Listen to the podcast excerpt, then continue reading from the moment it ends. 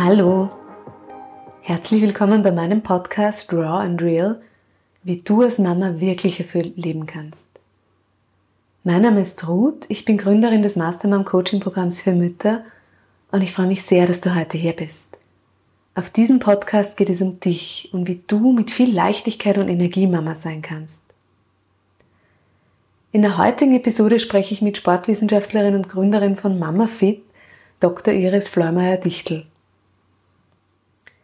Iris erzählt dir, wie das Mama Fit Programm eigentlich entstanden ist und warum sie selbst sich nach ihren Geburten anfangs sehr unwohl in ihrem Körper gefühlt hat und Bewegung für sie damals irrsinnig heilsam war. Außerdem erklärt sie im Interview, was eine Rektusdiastase ist, wie man feststellt, ob man davon betroffen ist und wie gezieltes und vor allem ganz wichtig, richtiges Training dabei hilft, diese Dysfunktion, die vor allem nach Geburten entsteht, wieder zu beheben.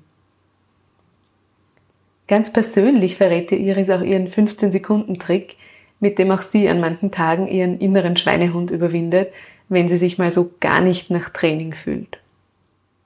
Ah ja, und du erfährst auch noch, warum du ruhig auch im Pyjama zum Mama-Fit-Training kommen kannst, wenn dir danach ist. Ein super motivierendes Interview, bei dem du vielleicht währenddessen schon beginnst, deine Sportsachen aus dem Kasten zu holen. Mich hat's wirklich motiviert und du findest alle Infos zum MamaFit und wie und wo du Outdoor, aber auch online trainieren kannst auf mamafit.at und wie immer auch in den Shownotes verlinkt. Schön, dass du da bist. Deine Mastermom, Ruth. Iris, schön, dass du da bist heute für mein Raw and Real Interview. Danke für die Einladung, Ruth. Iris, viele kennen dich ja eh schon. Ähm, du bist, vor allem unter den Mamas kennen dich sehr viele schon. Du bist Sportwissenschaftlerin, du bist Trainerin und du bist Gründerin von Mama Fit. Für die, die dich jetzt noch nicht kennen, erzähl mir ein bisschen, was ist Mama Fit? Also Mama Fit ist ein Frauengesundheitskonzept, bei dem wir ganz einfach gesagt Frauen fit, gesund und glücklich machen. Begonnen hat Mama Fit als Outdoor-Training für Schwangere und Jungmütter wir haben aber in den letzten Jahren äh, MamaFits insofern ausgeweitet, dass wir einfach auch diesen umfassenderen äh, Gedanken, dass wir eben für die Frauengesundheit äh, hier ein, ein Bewegungskonzept, aber auch ein Wohlfühlkonzept entwickelt haben, so weit ausgeweitet, dass wir auch Frauen einbeziehen, die gar keine Kinder haben, die einen Kinderwunsch haben oder deren Kinder einfach schon diesem Baby- und Kleinkinderalter entwachsen sind, sich aber trotzdem noch äh, in einer Frauen-Community bewegen möchten und mit einer Trainerin trainieren möchten, die einfach auch auf ihre Bedürfnisse äh, eingeht, sei es jetzt vielleicht Rückbildungsthemen, die nicht ganz abgeschlossen sind oder Dinge, die einfach wieder im Lauf des Lebens auftauchen, wie Beckenboden, Bauchrücken. Das sind einfach Themen, die unsere Frauen äh, ein Leben lang begleiten und äh, da haben wir uns darauf spezialisiert, dass wir eben wirklich hier die Expertinnen und auch die Ansprechpersonen für die Frauen sind. Wie schaut so ein Mama-Fit-Training aus? Wie kann ich mir das vorstellen? Also die klassischen äh, Trainings sind eben äh, meistens vormittags. Das heißt, es ist ein Training im Park oder in einer Grünanlage. Wir sind ja mittlerweile in ganz Österreich mit unseren Trainingsstandorten vertreten. Das heißt, die Mamas treffen sich an einem speziellen Treffpunkt, der vereinbart ist. Dort wird das Warm-up gemacht. Ähm, hat auch diesen Grund, dass man ja nicht, als Mama nicht immer punktgenau wo erscheinen kann und dass man einfach hier auch so eine fließende Eingangsphase hat um hier wirklich auch äh, die Leute am Treffpunkt zu treffen, Warm-up, Einstimmung in die Stunde und dann bewegen wir uns im Park fort. Das heißt, es sind immer wieder Bewegungsphasen, wo wir flott marschieren oder laufen. Es wird vorher genau abgegrenzt, wer laufen darf und wer nicht. Und ähm, in der Fortbewegung sind Übungen, aber auch immer wieder am Platz, wo wir eben das, was im Raum ist, nutzen, sei es jetzt dort ein Geländer, ein Gitter, eine Bank, ein Baum, ähm, eine Wand und die Trainerinnen haben auch Kleingeräte mit. Was immer standardmäßig dabei ist, sind Terrabänder und Ringbänder, elastische Ringbänder. Und dann gibt's natürlich auch Spezialstunden, die entweder saisonal unterschiedlich sind, wo mit Kürbissen als Gerät gearbeitet wird, im Herbst zum Beispiel, oder wo mit Luftballons gearbeitet wird, wo mit Trinkflaschen gearbeitet wird, um das einfach wirklich auch sehr abwechslungsreich und variantenreich zu halten. Aber es ist immer draußen, das heißt, es ist ganzjährig draußen. Und was ist das Ziel dabei? Ist das Ziel, dass die Mütter wieder mehr Kondition kriegen? Ist es Ausdauer, Muskelaufbau? Was ist bei euch im Fokus? Äh, von der Bewegungsseite ein sehr umfassendes Ganzkörpertraining, wo wir einfach versuchen, wirklich alle Aspekte der Körperlichkeit anzusprechen. Das heißt Bewegung, Kraft, Ausdauer, Koordination. Ähm, die Dinge, die einfach mir selber abgegangen sind bei den Konzepten, die es damals gegeben hat, als ich äh, Rückbildungskonzept gesucht habe aber auch geburtsvorbereitend. Das heißt, unser Konzept ist so aufgesetzt, dass es wirklich sowohl inklusive äh, Schwangere als auch die Frauen nach der Geburt anspricht. Das heißt, es ist geburtsvorbereitend, aber auch rückbildungsorientiert. Und Schwangere können sowohl in die Vormittagskurse als auch in die Abendkurse kommen. Ähm, und in den Vormittagskursen kommen in erster Linie eben die Frauen rückbildungsorientierte Wünsche, werden hier fokussiert beansprucht, ähm, angesprochen. Das heißt, die Frauen kommen so etwa sechs bis acht Wochen nach der Geburt frühestens. Das heißt, das ist dort angesiedelt, wo eben dieser erste Güncheck stattfindet und die Freigabe des Arztes bestimmt eben dann auch, dass sie bei uns mittrainieren können. Mhm. Ja, das hat den Grund, dass die Frauen einfach hier ein aufrechtes Training haben, in aufrechter Körperhaltung und das belastet natürlich die Strukturen, die vor allem durch die Geburt ein bisschen beeinträchtigt werden, äh, mehr als so im Beckenboden. Und darum ist ein aufrechtes Training erst so zwei, drei Monate nach der Geburt wieder ähm, optimal, wenn man damit startet. Das heißt, da schaut ihr auch drauf, dass die Frauen wirklich ähm, trainingsfähig sind sozusagen. Ja, genau. Genau dazu haben wir zwei wichtige Funktionstests entwickelt, um eben speziell zu schauen, ist der Beckenboden fit, ist die Bauchdecke soweit fit, dass man hier wieder äh, normales Fitnesstraining machen kann. Und ähm, wenn das nicht der Fall ist, gibt es eben entsprechend abgewandelte, leichtere Varianten, beziehungsweise Varianten, die eben entsprechend dieser aktuellen ähm, Leistungsfähigkeit noch äh, schon durchgeführt werden können. Mhm. Genau. Du warst ja schon immer als Personal Trainerin auch tätig, hast Trainingspläne erstellt etc. Ähm, wie kam es dann, dass du dich auf Mütter als Zielgruppe fokussiert hast?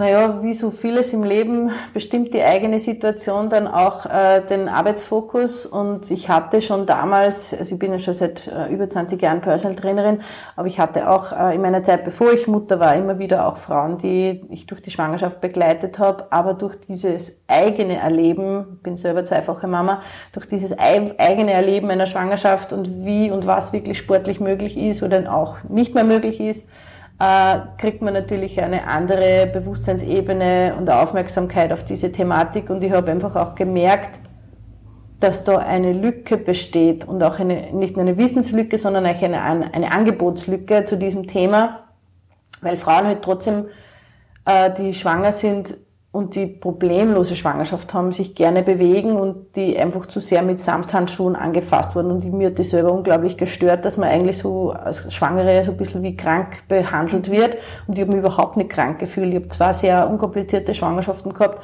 wo ich ja bis zum Schluss nahezu alles gemacht habe, bis auf die Dinge, die eben gefährlich gewesen sind, die ich natürlich ausgeklammert habe. Ähm, aber ich habe mich nicht krank gefühlt, ja. Ich habe mich halt ein bisschen eingeschränkt gefühlt durch das Bauchvolumen und durch die Sichteinschränkung und durch das, dass ich halt manche Dinge von der Position her abändern musste, was mir natürlich den Fokus schon mal ein bisschen geweitet hat und ein bisschen in die andere Richtung gelenkt hat. Aber das war in Wahrheit mein Zugang, dass ich selber schwanger worden bin und Mutter geworden bin und da gemerkt habe, okay, da hätte ich jetzt ein Bedürfnis nach einem eher outdoor-orientierten Training und das gibt's eigentlich nicht, zumindest nicht ganzjährig. Und das war aber für mich immer so wichtig, weil ich das einerseits beobachtet habe bei den Trainings. dass ich habe immer wieder Indoor- und Outdoor-Trainings angeboten. Und bei den Outdoor-Trainings haben die Leute danach eine ganz andere Energie. Das heißt, die sind aufgetankt danach. Und mir ist es selber auch immer so gegangen. Auch wenn ich die Unterrichtseinheiten gegeben habe, dass ich mich draußen besser gefühlt habe, als wenn ich drinnen unterrichtet habe. Und dann war es für mich logisch, dass ich mir da etwas überlege und natürlich auch mit Schulung und mit Einlesen in die Thematik, dass das doch auch draußen gehen muss, was man da so drinnen landläufig kennt, ja, an Rückbildung oder auch an Geburtsvorbereitung. Und so ist das entstanden, ja, dass ich einfach geschaut habe, okay, wie könnte man denn das draußen umsetzen, transformieren und das Kind dabei haben und äh, auch diese Thematik, ich brauche jetzt einen Babysitter, damit ich Bewegung machen kann, das war für mich so Diskrepanz, und ich dachte, okay, das Kind muss doch irgendwie dabei sein können, aber ohne, dass das Kind der Fokus ist, sondern trotzdem die Mama der Fokus bleibt. Und das ist so die zweite Ebene, dass wir halt einfach auch schauen, dass die Mamas ihre Bedürfnisse äh, abgedeckt kriegen und nicht, dass es die zigste Babybespaßungsgruppe ist, ja, weil das Baby darf dabei sein, aber es ist kein Thema, das Baby irgendwie mit einzubeziehen in das Training, sondern das Baby ist dabei, das ist super, die Mama hat damit das Herz dabei, auch außerhalb ihres eigenen Körpers, muss auch kein Geld für den Babysitter ausgeben, sondern kann das Kind einfach ganz entspannt dabei haben. Das heißt, MamaFit ist eigentlich so aus deinen eigenen Bedürfnissen heraus auch gewachsen und entstanden? Kann man sagen, ich war mein eigener Avatar, meine eigene Zielgruppe und habe nur schauen müssen, was ich selber brauche und damit hat, hat sich das eine mit dem anderen irgendwie ergeben dann, ja. Genau. Was war, wenn du so zurückdenkst, äh, du hast eben zwei Kinder, eine, eine Tochter, einen Sohn. Mhm. Was war deine größte Herausforderung, wie du Mama geworden bist? Vielleicht auch körperlich, nämlich sogar. Körperlich, wofür ich im Nachhinein auch sehr dankbar bin, ist das gewesen, dass ich endlich einmal gespürt habe, wie das ist, wenn man mal 20 Kilo mehr hat. Weil das habe ich nicht nachvollziehen können. Wir haben auf der Uni und da mal so Experimente gemacht, wo wir uns Gewichtswesten umgehängt haben, aber das ist eine andere Qualität, wo du einfach im Oberkörper und nicht am ganzen Körper verteilt das Gewicht hast. Also dieses Gewicht zunehmen und wie schwer es ist, danach Gewicht wieder abzunehmen, weil weil es halt nicht bei jedem so ist, dass er nach der Geburt mit dem Stillen einfach easy cheesy das Gewicht wieder runter hat, sondern wenn du dich eben nicht entsprechend ernährst und das Bewegungsvolumen auch nicht so hochgeschraubt ist, weil es ja natürlich von verschiedenen Punkten aus nicht geht, dass du schon wieder so intensiv trainierst, dass du so hohe, hohe Kalorienverbrauch hast, von dem abgesehen, dass es nicht gesund ist, ja, war es wirklich eine große Herausforderung, Gewicht wieder zu reduzieren. Mhm und mich auch wieder mit meinem Körper wohlzufühlen, ja. Also das war eine große Herausforderung für mich, dass der Körper sich einfach verändert hat ähm, und sich damit auch natürlich äh, der Bewegungsfokus verändert hat, weil ich plötzlich gemerkt habe, okay, diese Dinge, von denen ich vorher einfach erzählt habe als Trainerin, die sind jetzt wirklich Thema und die muss ich jetzt auch für mich beherzigen, weil sonst wird das nichts, ja.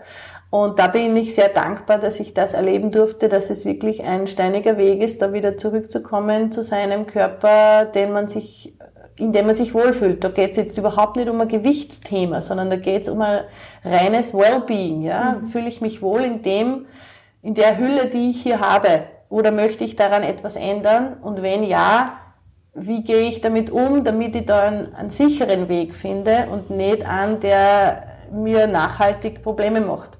Und das ist diese Balance, die man immer finden muss, dass man hier eine schöne ausgewogene äh, Mix an Bewegung findet, der gesund ist, aber mich auch wirklich dorthin zurückführt, wo ich hinkommen möchte. Und das ist mitunter sicher die größte. Und nach der zweiten Schwangerschaft auch das Thema Rectus Diastas, wo ich wirklich sehr, sehr lang gekämpft habe damit kann mich zum Beispiel nach der ersten Schwangerschaft nicht erinnern, ob ich eine Rektusdiastase hatte oder nicht. Das war nicht in meinem Fokus und das war auch nicht in meinem Bewusstsein irgendwie, dass es sowas gibt oder auf ich Rücksicht nehmen muss. Ich habe zu einem Zeitpunkt schon sehr viel Pilates unterrichtet davor und auch danach. Das war wahrscheinlich meine Rettung, warum ich nach der ersten Schwangerschaft gar nicht viel dazu tun musste, dass meine Bauchdecke sich wieder halbwegs kompakt äh, reorganisiert hat aber die Kinder sind nur zweieinhalb Jahre auseinander. Das heißt, diese zweite Geburt und diese zweite Schwangerschaft haben sicher mehr verändert im Körper als die erste. Und es hat auch der Bauch anders ausgeschaut. Und demzufolge ist es sicher so, dass nach der zweiten oder im Rahmen der zweiten Schwangerschaft da mehr passiert ist, wo ich mich dann auch mehr damit auseinandersetzen musste, dass ich wieder komplett rückgebildet wurde. Ja. Und das Beckenbodenthema in der zweiten Schwangerschaft, jetzt wo du mich ansprichst, also Beckenbodenthema in der zweiten Schwangerschaft war relativ bald da. Das war so der Marker, wo ich mir relativ sicher war, dass ich wieder schwanger bin, weil der Beckenboden relativ schnell wieder super fit war nach der ersten Schwangerschaft. Und dann, wie ich vermutet hatte, dass ich wieder schwanger bin, war wirklich ein großes Beckenbodenthema. Husten, Niesen, Springen war so mit innerhalb von einer Woche plötzlich ein Riesenthema und ich war nicht verkühlt oder sonst irgendwas, wo man sagt, okay, das könnte jetzt sein, dass der Beckenboden nicht so fit ist, sondern der war relativ schnell äh, wieder äh, auf einem bearbeitet, bearbeitbaren Level, wo man halt sagt, okay, da musst du jetzt was machen, sonst dat, äh, wirst du den Rest der Schwangerschaft mit Einlagen und mit äh, Slip-Einlagen nicht durch und, und, oder sonst nicht durchkommen. Ja. Das war einfach hormonell. Ja, das heißt, die genau. Hormone haben deinen Beckenboden ähm, weicher gemacht sozusagen oder instabiler. Genau, genau. Die Strukturen werden einfach durch den hormonellen Einfluss äh, weniger kompakt. Das heißt, die Muskeln sind nicht so äh, gespannt und auch nicht so schnell bereit, ihre Spannung aufzubauen. Plus das Bindegewebe ist einfach weicher. Ja? Und damit kann dieses Konstrukt aus Muskel, Bindegewebe und dann Übergang zum Knochen einfach nicht so schnell reagieren. Und das Becken weitet sich natürlich auch. Das mhm. ist natürlich in der Geburtsvorbereitung die ganze Schwangerschaft ist ja eigentlich Geburtsvorbereitung für den Körper. Dass das Kind da nach unten auch den Weg nach außen findet. Und das ist nicht immer friktionsfrei. Mhm. Wie hast du es denn dann geschafft? Du hast vorher schon gesagt, du hast anfangen müssen, die Tipps selber zu beherzigen, die du den anderen gegeben hast. Ja? Mhm. Ähm, was waren das für Tipps? Zum einen, um wieder dich wohlzufühlen in deinem Körper und zum anderen, um wirklich auch den Beckenboden wieder zu stabilisieren. Was hast du gemacht konkret?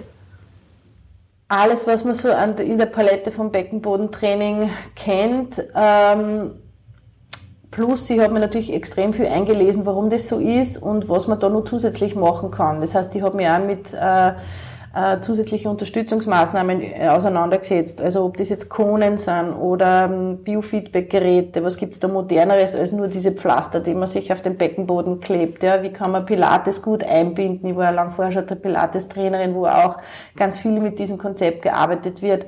Ähm, habe auch Kooperationspartner in diese Richtung gesucht. Ähm, wo man eben auch dieses Bewegungsthema mit dem Beckenboden noch besser aufarbeitet, weil es ist nicht immer der Bewegungszugang der richtige, weil der Beckenboden kann ja locker sein und einfach zu wenig Spannung, zu wenig Kraft haben. Er kann aber auch zu viel Kraft haben und zu viel Spannung haben. Es gibt Sportarten, die den Beckenboden einfach sehr sehr gespannt machen, ja, wo er einfach sehr viel Muskeltonus hat, sehr viel Muskelspannung hat, wie Reiten zum Beispiel. Mhm. Ja. Bei Reiterinnen beobachtet man das sehr oft, dass die einfach unglaublich viel Spannung im Beckenboden haben, was natürlich auch Probleme machen kann bei der Sexualität, aber auch insgesamt bei der Beweglichkeit und bei der Elastizität. Der Beckenboden muss ja nicht nur kräftig sein, er muss ja auch nachgeben können. Das heißt, es mhm. ist ja eine elastische Systematik da nach unten. Und wenn die nicht elastisch und bewegbar ist, dann ist es auch ein Problem. Das heißt, ich arbeite sehr eng zusammen äh, mit einer Osteopathin, die eine gynäkologische Spezialisierung hat. Ähm, und die arbeitet dann einfach wirklich zuerst einmal therapeutisch und schaut, ist da Spannung oder ist da irgendwo, äh, sind Triggerpunkte oder sind da Dinge, die man vielleicht zuerst mit einer manualtherapeutischen Arbeit bearbeiten muss. Und wenn das alles gelöst ist, dann kann man auch ganz gezielt auf den Beckenboden mit Trainingskonzept draufgehen.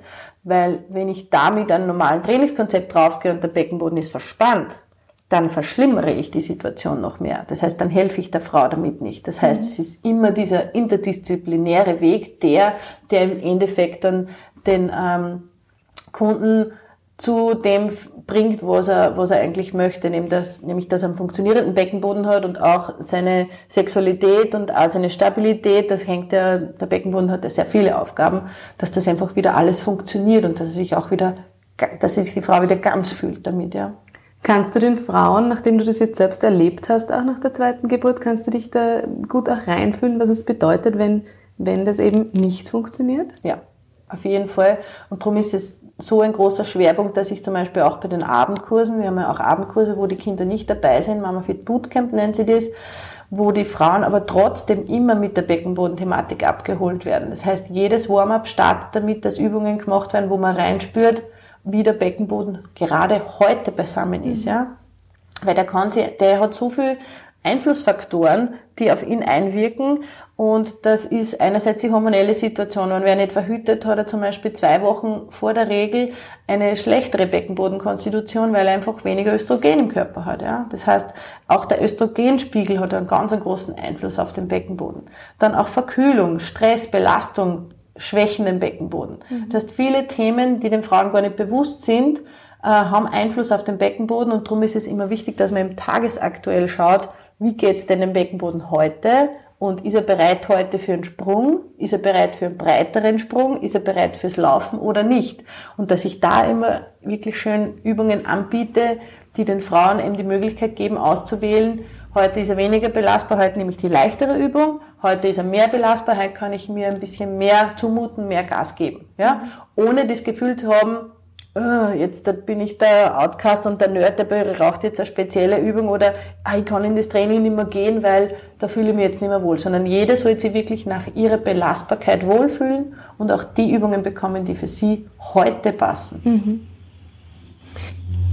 Hast du beim zweiten Kind dann schon den Fokus mehr drauf gehabt, also auch auf deinen Körper und weil du wusstest, okay, es, es verändert was, aber irgendwie weiß man trotzdem nie genau, was verändert sich von Schwangerschaft zu Schwangerschaft. Warst du mit dir nachsichtiger? Hast du dir mehr Zeit gegeben für die Rückbildung? Wie, wie war das bei dir?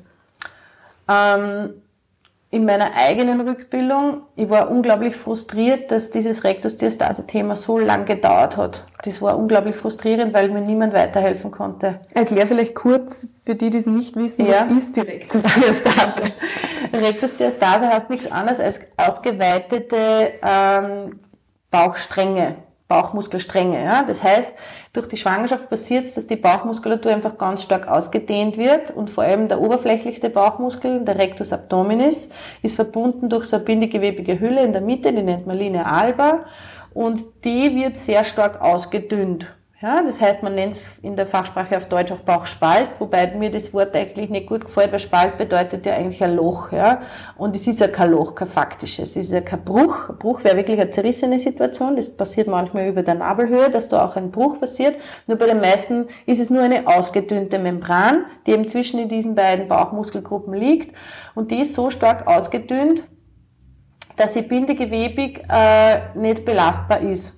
Ja? Das heißt, wenn wir jetzt uns vorstellen, dass die Bauchmuskeln aktiviert werden, tiefliegende Bauchmuskeln, also auch die schrägen und die queren, die inneren Bauchmuskelschichten, die bringen diese, diese Linie auch auf Spannung. Wenn ich mich jetzt aus dem Liegen aufrichte, gerade aufrolle, wie immer Crunch oder Sit-Up wäre, so eine klassische Bauchmuskelübung, dann hält diese Membran nicht die Bauchdecke straff, sondern dann lässt sie da ein bisschen Bauchmaterial mhm. nach vorne kommen. Mhm. Und das ist ungünstig, weil das schädigt natürlich diese Struktur immer wieder. Das heißt, man muss gewisse Übungen vermeiden, wie zum Beispiel aufrollende Bewegungen, wo eben vor allem der Rectus, der gerade Bauchmuskel arbeitet. Und man arbeitet eher über schräge und seitliche Bauchmuskeln, bis eben diese Membran wieder so weit belastbar ist und auch dieser Spalt angenähert ist, wo man eben wieder so auf eineinhalb, ein Finger breit äh, nur Spalt in der Mitte hat. Wobei der Spalt nicht das Kriterium ist, sondern wirklich diese Belastbarkeit dieser Membran in der mhm. Mitte. Und je mehr Schwangerschaften wer durchlebt hat, umso öfter ist das System natürlich geöffnet, geschlossen, geöffnet, geschlossen und worden und hat sich vielleicht nicht mehr komplett äh, regeneriert. Und dann muss man spezielle Übungsmethoden anwenden, damit sich dieses System wieder komplett regeneriert und diese Muskelzwiebelschalen von innen nach außen wieder aufbauen. Und da gehört eben das komplette System dazu. Da gehört nicht nur der Bauch dazu, sondern eben auch Beckenboden, Rücken und auch die Atmung. Mhm. Also dieses komplette Core, also Körperkern, der wieder aufgebaut wird. Weil im landläufigen Sinn und eigentlich ist eine Schwangerschaft eine Verletzung. Ja, also wenn man es jetzt ganz physiologisch betrachtet, ist diese überdimensionale Ausdehnung des Körpers eine Verletzung. Und darum gehört der Körper eigentlich ähm, regeneriert im Sinne von einer wirklichen ähm, Heilung, Heilung ja, mhm. die er braucht in allen Ebenen. Und das ist halt nicht bei jeder Frau gleich, weil das hat so viele verschiedene Faktoren, ob das Kind groß oder klein war, wie das Kind geboren ist, ob das die erste, zweite, fünfte, zehnte Schwangerschaft war, äh, wie die Frau sich vor der Schwangerschaft bewegt hat, ob die einfach schon sportlich war und entsprechend ein Muskel- und Bahnsystem hat, das auch belastbar ist oder ob die gar keinen Sport gemacht mhm. hat, wie sie sich ernährt hat, wie die Schwangerschaft insgesamt verlaufen ist. Ja? Also das sind viele, viele Faktoren, die darauf Einfluss haben, auch auf die Bauchdecke natürlich. Mhm. Ja? Wenn eine Bauchdecke sehr kompakt ist und das erste Mal die Frau schwanger wird, dann haben die Frauen zwar am Ende der Schwangerschaft meist eine Rektusdiastase, aber das reguliert sich meistens in den sechs bis zwölf Wochen nach der Geburt vieles von alleine. Aber wir wissen, dass ungefähr 30 Prozent der Frauen, die nach dem ersten Jahr noch immer eine Rektusdiastase haben, diese sich auch behalten. Mhm. Und das hat einfach nachteilige äh, Folgen für das gesamte Bewegungskonzept. Ja, für die das macht Rückenschmerzen, das macht Schmerzen im gesamten Unterleib, das macht auch Probleme mit der Bauchdecke. Das heißt, die Frau ist einfach ein Leben lang eingeschränkt durch diese Dysfunktion. Und das Schöne ist aber, dass man das jederzeit beheben kann. Das ja? wäre meine Frage gewesen. Ist nach einem Jahr dann vorbei? Kann ich dann nichts mehr mhm. tun? Oder geht's dann auch noch? Nein, und das ist, betrifft jetzt nicht nur die Rektusdiastase, sondern auch den Beckenboden oder auch die Atmungsorgane äh, oder auch den Rücken. Versäumte Rückbildungsinhalte sind immer nachholbar auch Jahre danach. Ich habe Frauen, die sind schon 20, 30, 40 Jahre nach der Geburt ihrer Kinder, haben aber noch immer die Themen, die einfach damals vernachlässigt worden sind. Wenn man bedenkt, Rückbildung gibt es eigentlich erst seit den frühen 90er Jahren. Also meine Mutter hat das letzte Kind 1992 bekommen ist, und ist mit einem Zettel entlassen worden, der ihr äh, quasi als Aufgabe nach Hause gegeben wurde. Da ist keine Physiotherapeutin oder Hebamme reingekommen und hat gesagt, du müsstest dich schonen. Die hat zu Hause schon drei Kinder gehabt und eine Landwirtschaft. Kannst du ungefähr vorstellen, wie viel die, sie dich, die sich zu Hause geschont hat. Das heißt, unsere Mütter hatten alle keine Rückbildung. Das hat aber auch eine tradierte Folge. Das heißt, die Frauen geben uns auch mit, also unsere Mütter geben uns mit, dass es normal ist, dass du keinen funktionierenden Beckenboden mehr hast. Die geben uns auch mit, dass es normal ist, dass der Körper nicht wieder in seiner normalen Funktionalität, der Bauch wieder in seiner normalen Funktionalität zurückkommt. Und das ist einfach nicht wahr. Das heißt, mit dem muss man aufräumen, mit diesem Mythos, weil man kann sehr wohl was dagegen machen, und zwar immer. Ja? Das heißt, wir haben so ein bisschen mitgekriegt, eine Schwangerschaft macht deinen Körper kaputt und dann bleibt es so. Ja, genau, das musst du dir jetzt behalten. Sei froh, dass du ein, zwei, drei gesunde Kinder hast. Und das andere ist eben so dieses Übel, mit dem man halt zurechtkommen muss. Und da gibt's aber Lösungen, da gibt's E-Einlagen und Slip-Einlagen und Binden und also alles Mögliche, um diesem Thema Inkontinenz und Co. gerecht zu werden. Und äh, Sexualität, ja, du hast eh zwei Kinder, was willst du noch? Ja, Das heißt, damit werden wir abgeholt mit dieser Information und das ist natürlich eine große Frustration, weil Instagram und Co. zeigt uns etwas anderes, dass die Frauen die uns da so vorgegaukelt werden, auch wieder ganz normal ausschauen, als hätten sie niemals Kinder bekommen. Und diese Diskrepanz zwischen, dein Körper wird niemals so, wie er vorher war, und dein Körper muss so ausschauen, als hätte er nie geboren.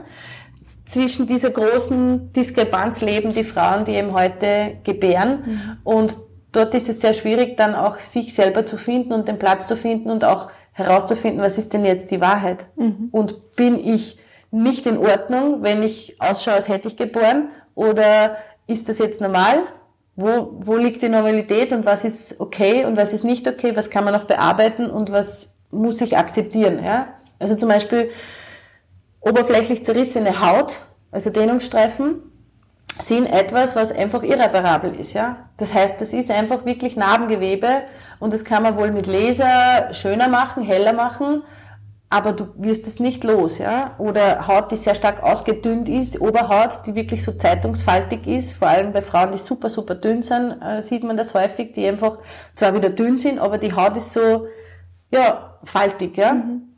Und das ist auch etwas, was man ohne jetzt chirurgisch einzugreifen, mit normalen Training und so auch nicht mehr los wird, ja. Das heißt, da muss man einfach wirklich wissen, was ist mit Training, was kann Training, und was kann Training nicht. Ja? Das heißt, da muss man auch wirklich Klartext sprechen mit den Frauen, was erwartet sie von einem Training oder von was, welchen Körper wünscht sie sich und ist das mit der Möglichkeit, die ich anbieten kann, auf Trainingsebene umsetzbar oder ist das nicht real?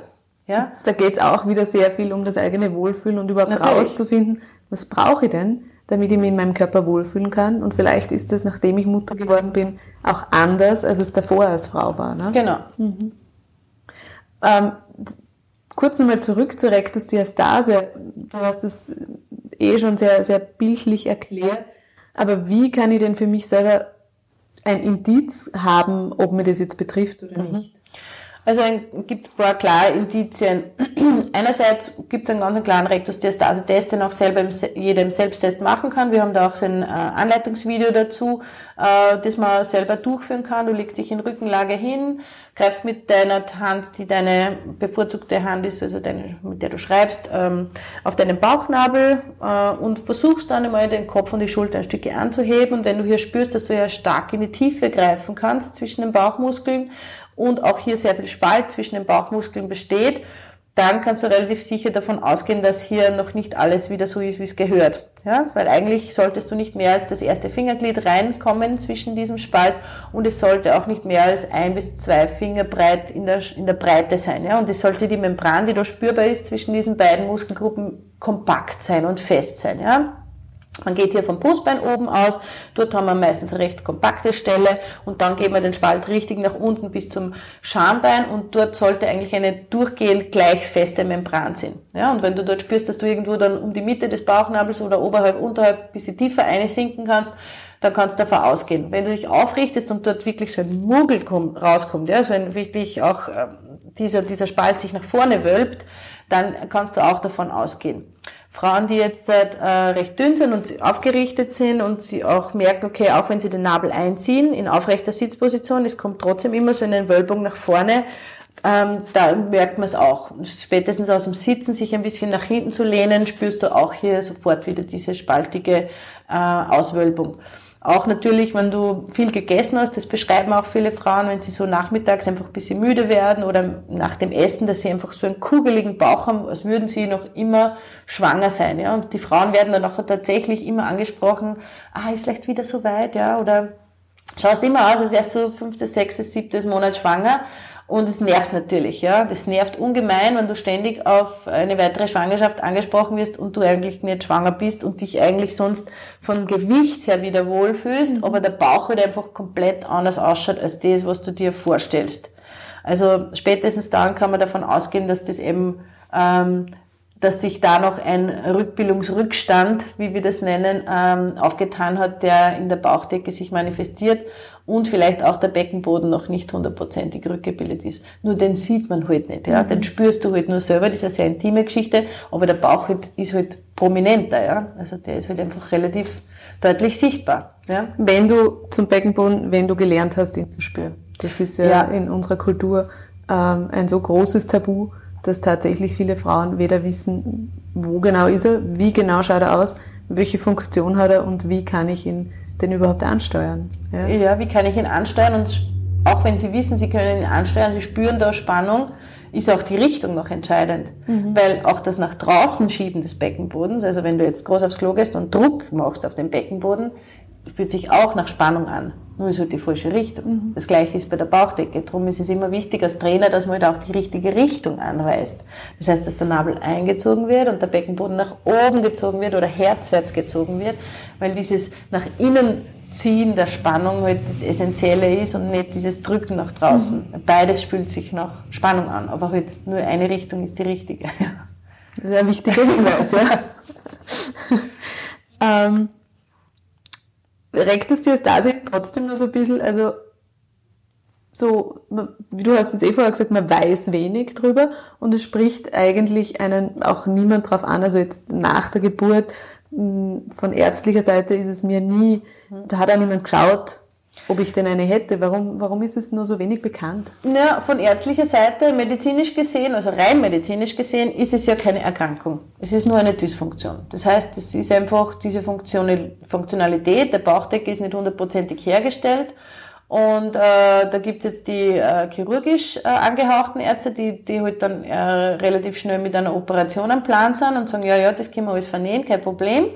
Äh, was natürlich nur die halbe Wahrheit ist, weil damit wird zwar äh, die Enge dieses Spaltes wieder hergestellt, aber nicht die muskuläre Stabilität, die es ja braucht, damit ich hier auch schmerzfrei bin. Ja? Das heißt, hier einfach einen engeren, engeren Spalt zu haben, baut mir ja die Muskeln nicht auf. Also zum Beispiel gibt es auch länderspezifisch sehr starke Unterschiede in Italien zum Beispiel und in den ähm, ähm, in den ganzen romanisch sprechenden Ländern wird sehr, sehr viel vernäht zum Beispiel. Das heißt, es ist auch sehr eine kulturelle Geschichte, wie man auch mit dem Thema umgeht. Oder es wird bandagiert oder es wird einfach Korsett getragen oder es wird Spandex-Wear äh, getragen, damit einfach der Bauch wieder dorthin kommt, was auch natürlich eine Option ist, aber auch die Muskeln nicht aufbaut. Ja? Das heißt, es ist kein medizinisch erklärtes Erkrankungsbild und damit ist es natürlich auch nicht im Fokus der medizinischen Betrachtung. Ich habe auch ein bisschen das Gefühl, dass die Gynäkologen sich deswegen nicht in dieser Verantwortung fühlen, weil sie ja weiter oben ist. Ja? Das heißt, das ist jetzt nicht in ihrem klassischen Raum, wo sie tun, das ist nicht im Unterleib, ja, das Problem. Und man kann auch mit Rektusdiastase ganz gut leben, aber halt viele Dinge, die halt Folgeschäden sind und Folgeprobleme sind, äh, würden es notwendig machen, dass man halt auch mal auf die andere Seite schaut. Weil wenn eine Frau so 10, 15 Jahre nach der Geburt Rückenschmerzen hat, die chronisch sind und die jetzt nicht mit einem Rückentraining beseitigbar sind, dann muss ich halt mal auf die vordere Seite auch schauen und schauen, ob da das Gleichgewicht mhm. zwischen vorne und hinten passt und dann nicht mit einem normalen klassischen Bauchmuskeltraining draufgehen, sondern zuerst mal schauen, in der Anamnese, hat denn die Frau jemals geboren? Mhm. Hat sie vielleicht öfters geboren? Hat sie jemals Rückbildung gemacht? Ist dieses Thema Rektusdiastase vielleicht mit einzubeziehen? Und das erlebe ich eben leider sehr oft bei den Frauen, die dann bei mir landen, die sagen, ja, ich habe eh schon so lange Physiotherapie gemacht und diese Therapie und das und das und das. Aber wir haben ganz klassisches Bauchmuskeltraining gemacht, ja, und das ist halt kontraproduktiv. Das heißt, Sit-ups quasi. Genau, das löst das Problem nicht. Sit-ups, Planks, das ist einfach absolutes No-Go, wenn ich eine Rektusdiastase habe. Also das, das Stabilisationstraining schaut anders aus. Mhm. Ja, da muss ich eben wirklich auf jede Rektusdiastase eingehen, weil manche sind länger, manche sind breiter, ähm, manche haben ein bisschen Kompaktheit, äh, manche brauchen, also jede braucht unterschiedlichen Trainingsreiz. Also das braucht da ein bisschen Erfahrung, dass man abschätzen kann, was jetzt in der Situation zumutbar ist und was nicht. Das heißt, weil es mir in letzter Zeit also oft begegnet ist, ähm, irgendwelche Trainingsvideos, wo, wo Frauen eben auch gerade nach der Geburt voll loslegen mit, mit Gewichten, mit Hanteln, mit Sit-ups, Bauchmuskeltraining, ähm, das birgt eigentlich dann sogar ein, ein Risiko. Birgt Risiko, weil selbst wenn sie jetzt keine klassischen Bauchmuskelübungen sind, sind Übungen mit Gewichte immer mit einer gewissen Grundstabilität verbunden, die ich brauche, damit ich das überhaupt halten kann. Handelstange, Kettlebell und so weiter, ja. Und wenn ich diese Grundspannung in der Mitte nicht habe und auch diese ziebelartigen Muskelaufbau, der halt von innen nach außen passieren muss, wenn der nicht passiert ist in der Rückbildung und die Frau nicht weiß, wie sie sich wieder, wie belastbar sie tatsächlich ist, dann würden motivierte Frauen, sportmotivierte Frauen eher in ein falsches Training reinmanövriert werden, als dass sie da wirklich gut auf ihren Körper horchen und schauen, was denn wirklich jetzt in ihrer Situation schon möglich ist. Also da, davon rate ich dringend ab, da äh, super, super schnell wieder in die normale Bewegungsroutine überzugehen, wenn man nicht wirklich sich da die nötige Zeit gegeben hat, dass man, dass man da die Rückbildungsthemen gut abarbeitet und dann wieder erst in das normale Training einsteigt. Ich habe selber auch Trainerinnen im Team, die auch sehr sportlich waren und die das auch selber leidvoll erfahren mussten und jetzt auch beobachten bei ihren Kolleginnen und sehen, okay, da wäre es gescheiter, noch nicht so bald mit Trampolinspringen, mit Beachvolleyball, mit Bouldern und runterspringen aus eineinhalb Meter ähm, auf den knallharten Boden. Ja. Also das sind einfach Themen, die, die für den Beckenboden und für die Rumpfstabilität nicht günstig sind. Gehört der Laufen auch dazu? Natürlich gehört Laufen auch dazu. Also alles, was mit vertikalen Stoßbelastungen zu tun hat, ist kontraproduktiv. Also wir empfehlen so fünf bis sechs Monate auf jeden Fall zu warten mit Stoßbelastungen weil selbst wenn die Frau keinen Kaiserschnitt hatte und der Beckenboden halbwegs unversehrt geblieben ist, haben ja neunmonatige Schwangerschaft, hormonelle Veränderung und Druck nach unten im Rahmen der Schwangerschaft auch dem Beckenboden eine Belastung äh, abgefordert, die halt einfach ihn nicht einfach, ja, unangetastet gelassen haben. Und das ist schon wichtig auch mit einzubeziehen, dass hier diese hormonelle Umstellung plus dieses Gewicht, das neun Monate immer größer werdend nach unten gewirkt hat, den Beckenboden natürlich auch belastet hat. Das ist, das ist ein wichtiger Hinweis. Das heißt, auch Kaiserschnitt, ähm, Geburten erfordern eine, eine Rückbildung danach. Unbedingt. Ja.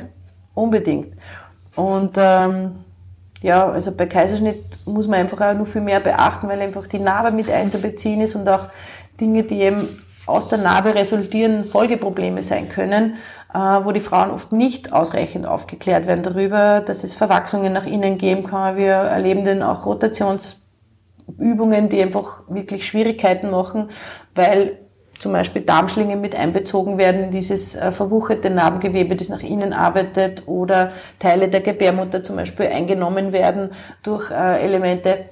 Kann auch ganz problemlos sein, ja. Aber viele Frauen sind echt mit der Kaiserschnittnarbe und mit der Situation Kaiserschnitt an sich und mit diesem ganzen Folgeproblem dieses großen, dieser großen Bauch-OP ähm, oft einmal nicht ausreichend informiert waren, was das nachreichend auch wirklich für Themen nach sich ziehen kann. Mhm. Ja, also jetzt denke ich zurück, ich kann mich gut erinnern, ähm, als ich einen Säugling zu Hause hatte und Schlafentzug und es gerade mal geschafft habe, vielleicht die Pyjama-Hose doch gegen Mittag zu tauschen gegen ein normales Stück Gewand. Ähm, wenn mir damals wer erzählt hätte, hey, geh am Vormittag zum Mama-Fit-Training, dann hätte ich gesagt, ja, total gerne, aber du musst mich hintragen, glaube ich. Ja. Also wie kann ich mich als, als junge Mama, die vielleicht total fertig ist, die echt müde ist, wie kann ich mich motivieren, ähm, das trotzdem zu machen? Ähm, ja, also es ist natürlich so, dass man zuerst einmal die eigene Lebenswelt braucht, dass man weiß, dass es einem gut tut. Ja, das heißt, vielleicht braucht es einmal eine Freundin, die einem dorthin äh, schleppt und sagt, hey, komm, morgen gehen wir dorthin, schauen wir uns das mal an. Ich war jetzt schon zweimal dort, mir ist jedes Mal so gut gegangen danach, weil natürlich die Energie, die du dort bekommst, äh, der Austausch der Gruppe neben dem Bewegungsaspekt natürlich noch mitschwingt und dann auch die frische Luft und dieses Bewegen draußen, das, der Sonnenschein, die, die, die Luft ist einfach auch anders draußen die hilft einfach, dass man dieses, diese Lethargie und auch diese Müdigkeit abstreifen kann. Das heißt, dass man auch dieses Gefühl wieder hat, ich lebe wieder, ja, es gibt mich wieder neben diesem Kind, das es natürlich jetzt auch zu versorgen gibt, aber darf ich mich jetzt auch um mich selber wieder kümmern? Ja, also dieses Bewusstsein dafür zu entwickeln, dass es da etwas gibt, wo man selber im Fokus steht und nicht dieses Kind, das eh 24 Stunden jetzt im Fokus steht und alles bestimmt, den kompletten Tagesablauf bestimmt. Das heißt, sich dessen bewusst zu sein, dass man sich selber wieder so ernst nimmt und wertschätzt, dass man auch die eigenen Bedürfe wahrnehmen und auch umsetzen darf. Das heißt, oft braucht es eine Freundin dazu, und wir sind natürlich auf Social Media sehr präsent, einfach auch deswegen, um den Frauen zu zeigen, schau her, so viele andere schaffen es auch und äh, probier es einfach mal aus und du wirst sehen, es tut dir gut. Ja?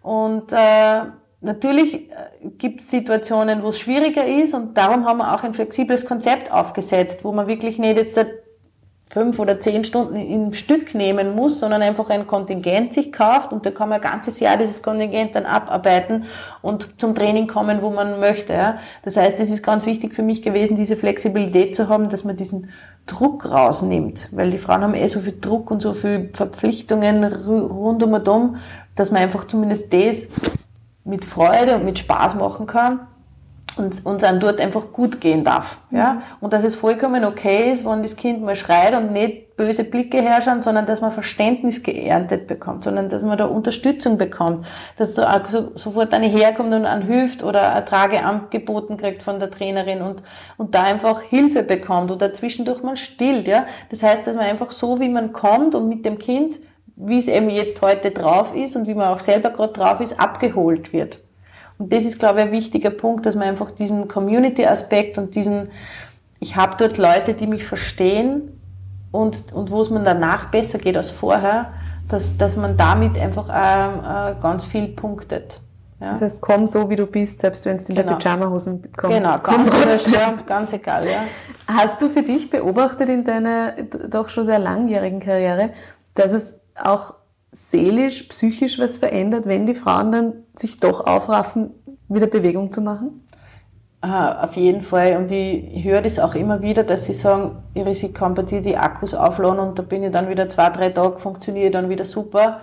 Und äh, mein Mann schickt mich sogar, damit ich zu Hause wieder aushaltbar bin. Das heißt, dass sie einfach auch selber merken, wie gut es ihnen tut und wie ausgeglichen dass sie sind, wenn sie dieses Bewegungspensum haben und wie ja, schwierig es ist, wenn sie längere Zeit nicht kommen können, weil einmal das Kind krank ist oder sie einmal vielleicht im Ausland sind und mit dem Partner begleiten mit dem Kind dabei oder es aus irgendwelchen Gründen mal nicht geht.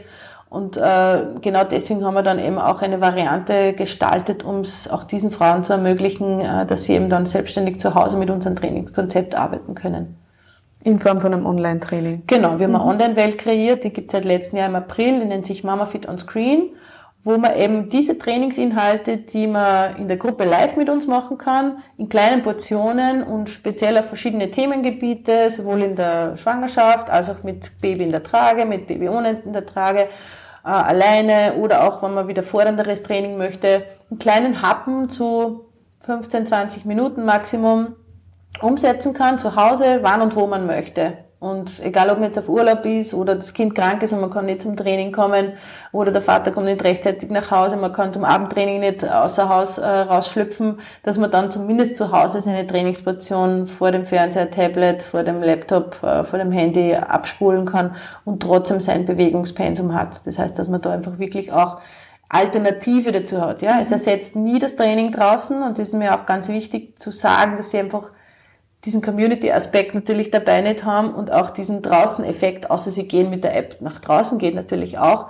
Aber es ist natürlich schon was anderes, wenn du die Trainerin live hast, die dich dann auch korrigiert bei den Übungen und die anderen Leute dabei hast. Aber du hast zumindest eine Option, ja. Mhm kannst was für dich tun in genau, der Situation. Genau. Oder wenn das Kind schlaft und du weißt, ah, jetzt seit Kinder die 20 Minuten was machen, dann kannst du mhm. eins, eins der Videos machen und fokussiert auf die Themen, dass die halt heute gerade, wo du, wo du heute gerade was brauchst, ja. Cool. Ja, also du trainierst ja wirklich auch jeden Tag mit den Frauen. Du bist jeden Tag draußen, ähm, manchmal sogar öfters als mhm. einmal. Es ist wurscht, ob es schneit, ob es regnet, ähm, ob die Sonne runterbrennt. Gibt es bei dir nie einen Tag, wo du denkst, bah, halt mag ich wirklich nicht. Halt, also halt bleibe ich zu Hause, halt ist zu grauslich oder wie, wie schaffst du das, dich selbst zu motivieren? Weißt du, dass ich die Frage oft kriege. Ähm, und ich habe mir dann selber oft einmal Gedanken machen müssen, wie es eigentlich geht. Und äh, es gibt ein paar Tricks. Ja, Natürlich gibt es bei mir auch Tage, wo, wo ich jetzt nicht so motiviert bin. Und äh, ich kann da die Frauen sehr gut verstehen, weil ich auch diese Gruppe brauche, damit ich's mache. Ja, das heißt, ich bin nicht diese Person, die zu Hause sitzt und für sich selber dann Übungen abspult. Ich brauche das auch und ich bin super froh, dass ich diesen Job habe, weil ich war wahrscheinlich die gleiche faule Saube wie die anderen auch. Und darum verstehe ich alle, die, die sich da jetzt nicht mehr aufraffen können, auf nachzukommen. Aber, und da jetzt kommt das große Aber, es gibt einen Trick und der ist ganz wichtig und den gebe ich euch gerne mit. Und zwar, Erstens einmal, sich das Gewand vor, am Vortag schon herzurichten. Das ist ein wichtiger Tipp. Tipp eins. Ja. Das heißt, dass man sich einfach wirklich schon vorbereitet auf den nächsten Tag. Wenn ich weiß, morgen ist Mama fit, dann richte ich mir schon genau das Kleidungsstück her. Oder ich schlupfe in der Früh schon das Gewand ein, dass ich dann wirklich das den ganzen Tag anhabe und mich nicht extra umziehen muss zum Training, sondern ich bin schon in diesem Gewand. Ja. Das heißt, ich bin quasi immer im Trainingsgewand. Ja. Und das zweite Wichtige ist, dass man ähm, wenn man jetzt nicht super, super motiviert ist und sie denkt, oh, heute gefällt mir, mir eigentlich nicht, da gibt es diesen alten Birkenbill-Trick, ja, von der Vera Birkenbill, wo man einfach sich äh, den Grinser aufsetzt, auch wenn man noch nicht so motiviert ist, ja, und dann einfach diesen Grinser mal wirken lässt, ja, also grinst und ab Sekunde 15 funktioniert es dann, dass sich das Gehirn irgendwie umstellt und sich denkt, ah, du grinst, das heißt, du bist gut drauf, eigentlich wüsst eh, ja. Das heißt, das hält man dann so ungefähr 60 Sekunden durch, diesen Fake-Grinser und ob 15, 20 Sekunden wird ein echter Grinser und hebt auch tatsächlich die Stimmung. Es ist unglaublich phänomenal, funktioniert jedes Mal wieder. Und wenn ich das bei der Tür oben beginne, wo ich rausgehe, bis dass ich bei der Haustür unten bin, ist es eigentlich schon erledigt. Und dann bin ich auf dem Weg, wo ich dann halt dann zum Training komme, ist, ist schon alles fein, ja. Und ich weiß ja auch, wie gut es mir tut. Ja, das heißt, ich weiß ja, wie es mir danach geht. Und wenn ich zum Beispiel jetzt meinen Montag und Mittwoch habe ich meine Bürotage, da habe ich am Abend dann Mama Fit Bootcamp, da bin ich eigentlich sehr froh, dass ich diesen Trainings, Trainingsspot noch habe am Abend, damit ich einfach rauskomme, weil dann sitze ich den ganzen Tag drinnen und da bin ich eh schon so hibbelig und kribbelig und da, wenn ich da nicht am Abend dann nur Bewegungsimpuls hätte, dann wäre ich zu Hause, glaube ich, nicht besonders gut aushaltbar. Ja, also ich kenne mich auch, wenn ich nicht mich bewege, wie ich dann drauf bin und das ist halt nicht so günstig für die Familie. Da ist es dann gescheiter, ich bin dann nur mal draußen und äh, bewege mich und, und das ändert vieles im Kopf dann auch. Ja. Mhm. Ich bin also, dann auch nochmal arbeitsbereit am Abend. Ja. Trainingsgewand anziehen, grinsen und ja. los geht's. Ja, genau. ähm, du hast ja in den letzten Jahren echt sehr viel auf die Beine gestellt, sehr viel hochgezogen, dein Mama-Fit-Baby zu zwei Kindern dazu ähm, auch noch wachsen lassen und mhm. betreut. Wo nimmst du die, die Kraft einerseits, aber auch den Mut her, dass du deine Ideen und deine Visionen so verfolgst und sie dann auch wirklich umsetzt?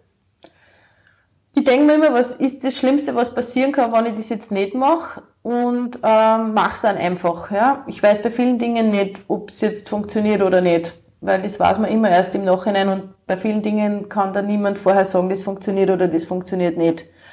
Ähm, ich kann doch auf einiges an Erfahrung zurückgreifen. Ich habe davor schon eine eigene Firma gehabt, die sich auch mit Training beschäftigt hat, vorrangig mit Personal Training, aber auch in der Selbstständigkeit.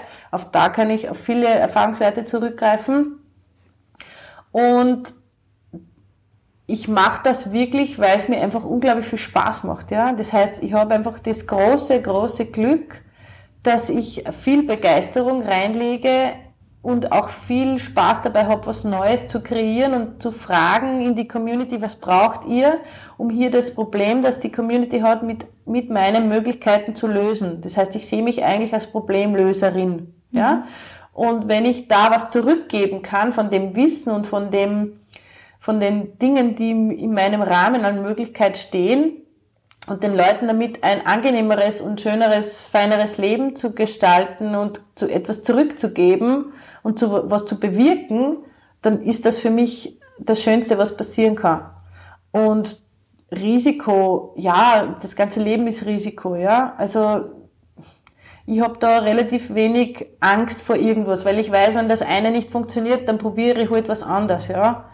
Ähm, und, und mittlerweile kann ich recht gut abschätzen, was funktionieren wird. Das heißt, man schaut sich natürlich schon, wenn man was Größeres anvisiert, ähm, an, was so andere Leute in diesem Rahmen machen oder in der Branche machen und wo, woran man sich ein bisschen orientieren kann. Aber im Endeffekt weißt du nie, ob es funktioniert oder nicht. Ja? Bei vielen Dingen musst du einfach mal ins kalte Wasser springen. Und was ich auch gelernt habe, ist, man hat immer nur Angst vor etwas. Du hast aber nie Angst nach etwas. Ja? Das heißt, wenn ich jetzt irgendwas Neues beginne, dann habe ich vielleicht Spundus davor, weil ich nicht weiß, wie das funktioniert und ich bin nicht ganz sicher. Aber je vorbereiteter ich bin darauf und je, je mehr ich Dinge links und rechts an Möglichkeiten mir überlege, was könnte denn passieren und dann auch darauf vorbereitet bin, dann nimmt mir das einfach viel von dieser Risikoangst. Mhm. Und damit ist sie nicht mehr existent. Und ich denke mir halt wirklich dann auch immer dazu, was ist das Schlimmste, was passieren kann. Ja? Hilft's wem? Ja, super, dann, dann wird's gut werden. Dann werden sich auch Türen auftun und das hat sich auch immer bewahrheitet. Wenn ich in eine Richtung gehe, dann haben sich immer Türen aufgemacht, von denen ich vorher nichts wusste, weil ich halt meine Energie in diese Richtung gelenkt habe. Und wenn die Energie in die Richtung geht, dann kommen Leute zu dir, dann öffnen sich Türen und dann, dann wächst was. Dann wächst was, genau.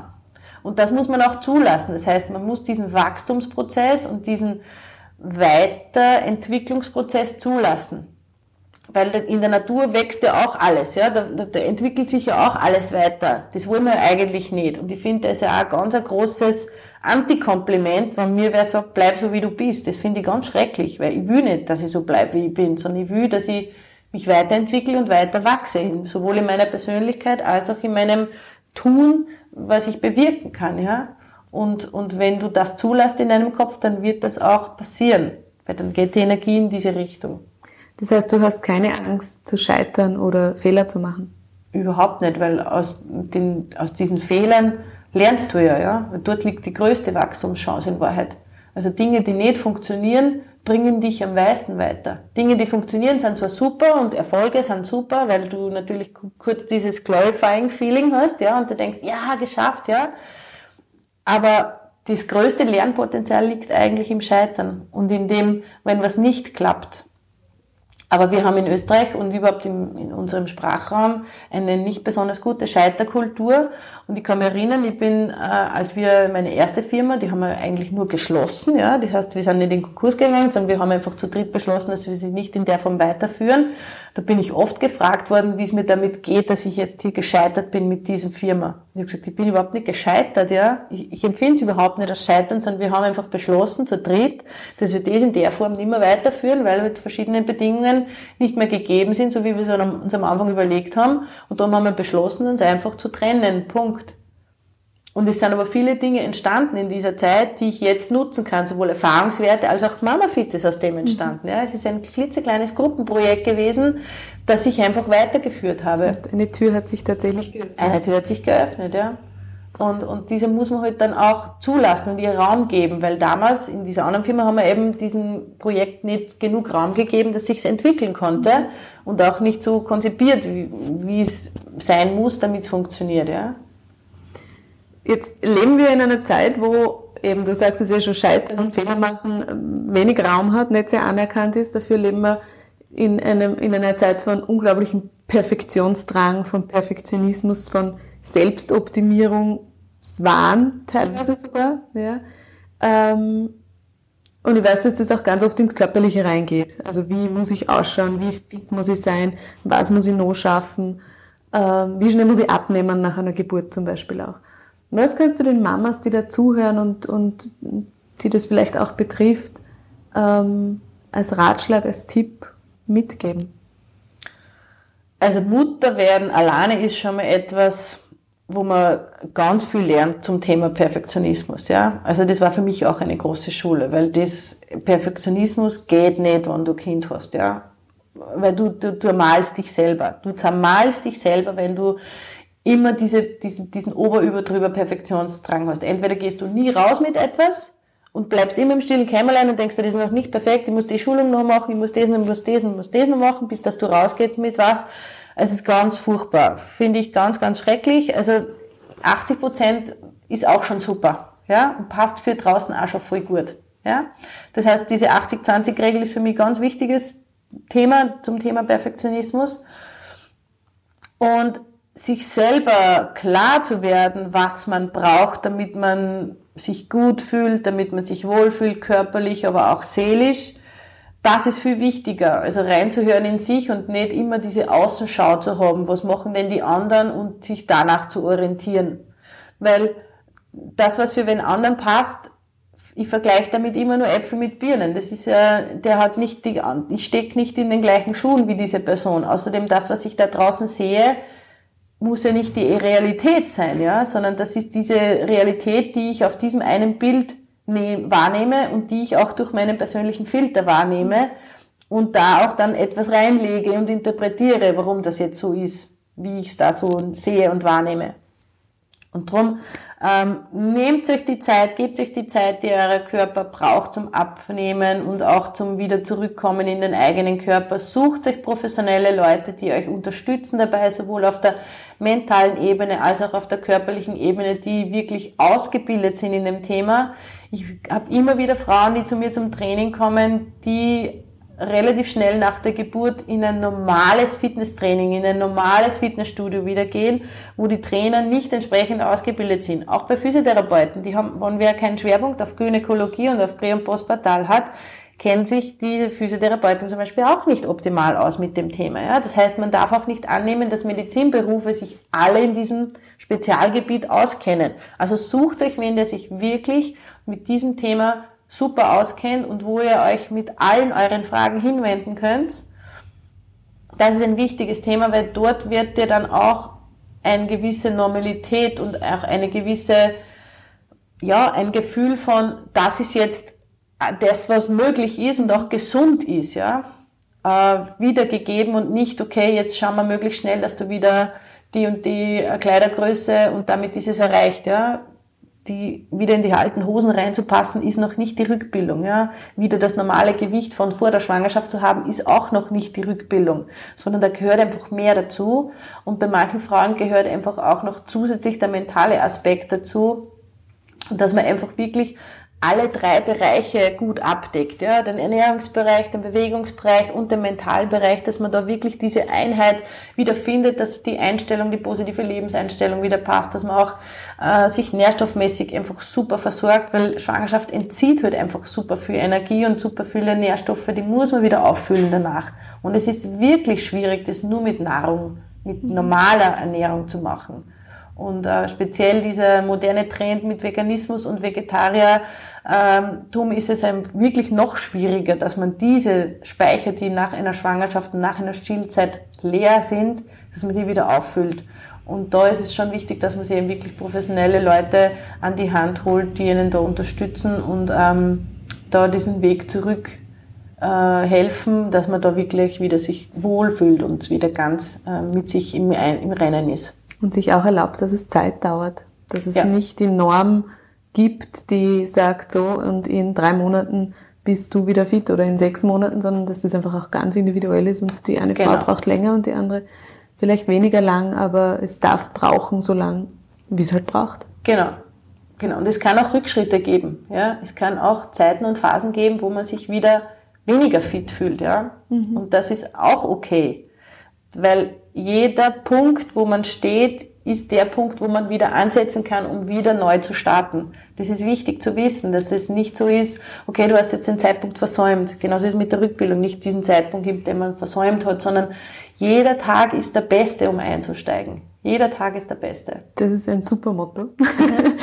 Iris, ich finde das wirklich großartig, was du, was du geschaffen hast, wie sie Mama Fit auch weiterentwickelt, wie es wächst und dass es eben so viele Frauen genau dort abholt, wo sie es brauchen. Ja, flexibel, individuell und wirklich auf die Bedürfnisse der Mamas ausgerichtet. Da haben wir eine gemeinsame Mission irgendwie. Ja. Ähm, und ich finde das echt super und ja, wünsche dir ganz, ganz viel Erfolg damit. Weiterhin auch. Und ähm, alle Infos zum, Mas äh, zum Mama Fit, schau. so sehr teilen wir unsere Mission. Alle Infos zum Mama Fit, wo man überall schon in Österreich trainieren kann, ähm, welche Termine es gibt und wie man auch online trainieren kann, das ist dann in den Show Notes wie immer verlinkt. Dir ein motiviertes Training, die Sonne scheint, also heute kann ja. es wieder losgehen. Und danke, dass du dir die Zeit genommen hast. Danke, Ruth, auch für die Einladung. Dankeschön.